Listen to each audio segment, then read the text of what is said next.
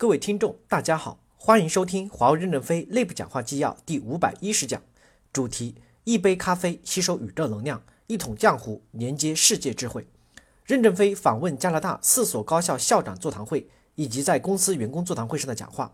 本文刊发于二零一七年十月四日至六日。接上文第四部分。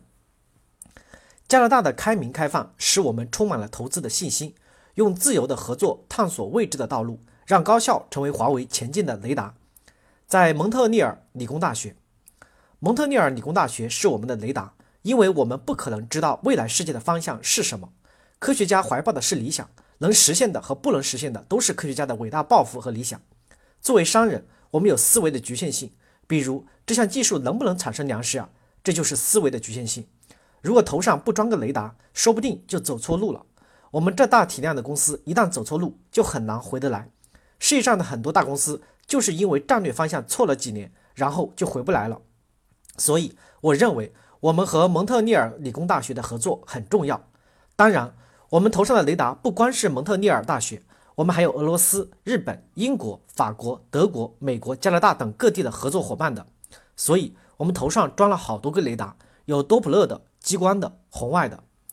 在支持教授往前走的时候，并没有渴望一定获得成功。不成功也没关系，这一条小路知道你走过了。如果再走的时候，我就要注意有没有蛇。所以在与教授合作的过程中，不把成功作为合作的基础。在科学道路上面，没有失败这个词。探索不可知的东西本身就是一种探索。几千年和几万年前，人类社会是没有路的。也许是猴子从树上下来走一走，走多了就有一段小路。世界没有任何一个人能走完所有的路，都是不同人走不同段。才形成了阡陌纵横。这个世界没有广谱科学家，任何一个科学家都不可能完成全部的假设。知道一条路走不通，就减少了我们决策判断的难度。只走了一段路也不叫失败，它延长了人类社会的认知。这样，我们与蒙特利尔理工大学的合作，双方都很自由。我们是从一个落后的公司赶上来的。如果我们固步自封，如果对战略的投入不够，很快就被历史边缘化。蒙特利尔理工大学的很多学科。在世界上是占有领导地位的，所以合作还会继续扩大。加拿大政府是一个非常开明的政府，因为它的开明和开放，使我们对加拿大的投资充满了信心。希望和蒙特利尔理工大学是一种长期的合作伙伴关系。谷歌不是说再过二十年我们就可以长生不老了吗？我们和蒙特利尔理工大学的合作很重要，与蒙特利尔理工大学的合作就要一千年。一千年以后，我希望我能邀请董事、邀请校董事长晚餐。第五部分，我们已经从迷茫走向了清晰，下一步要从清晰化走向科学化。在蒙特利尔、渥特华、多伦多与员工的座谈，有人问：华为公司过去做了一些正确的商业变革，满足了市场需求，现在可预见的商业冬天又要来临了，我们怎么办呢？任正非回答说：应该看到我们的本质是农民，最大的优点是种地，从事基础研究又如同刨地，也可能种玉米的时候拆种了一些大豆。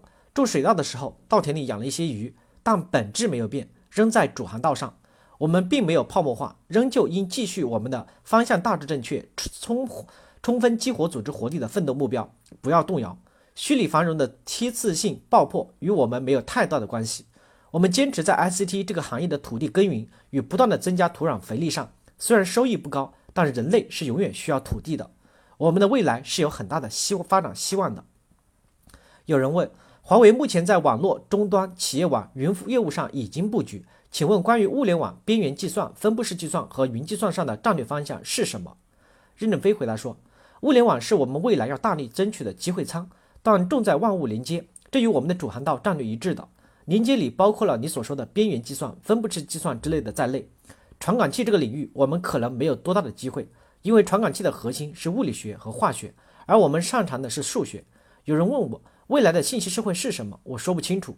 借助外面的一句传言来说明：物理学的尽头是数学，数学的尽头是哲学，哲学的尽头是神学。未来的描述也许只有神才知道。只要我们的大方向有不断的自我批判，不断的自我纠偏，方向就能调整到大致正确，或许会得到神的暗示。在职时，我们必须拼命努力，只有努力才会减少死亡的机会。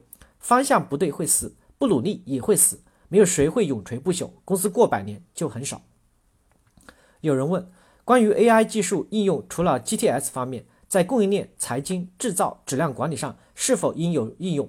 比如市场部的不确定性决策怎么使用？任正非回答说：“我们在 GTS 财经上已经开始进行 AI 应用的研究，是为了让 AI 做实，别虚化了。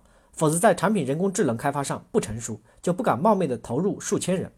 在使管理简单化的过程中，就为产品研究储备大量的后备人才。由于这种机制，即使整个社会人工智能投资泡沫化，我们也能立稳脚跟。一旦泡沫破灭，我们就从社会大量招聘对失败有深刻思考的人人才，补入我们的作战队伍，实现后发优势。人工智能是赢家通吃，我们要爱惜不成功公司的优秀人才。有人问，看到战略预备队的文章，印象非常的深刻，可否也适用加言？任正非回答说，战略预备队不是一种物理形式，而是一种逻辑形式，并不是一个喊着一二一的队列。它会分布在有能力的地方，培养造就未来需要的人才。感谢大家的收听，敬请期待下一讲内容。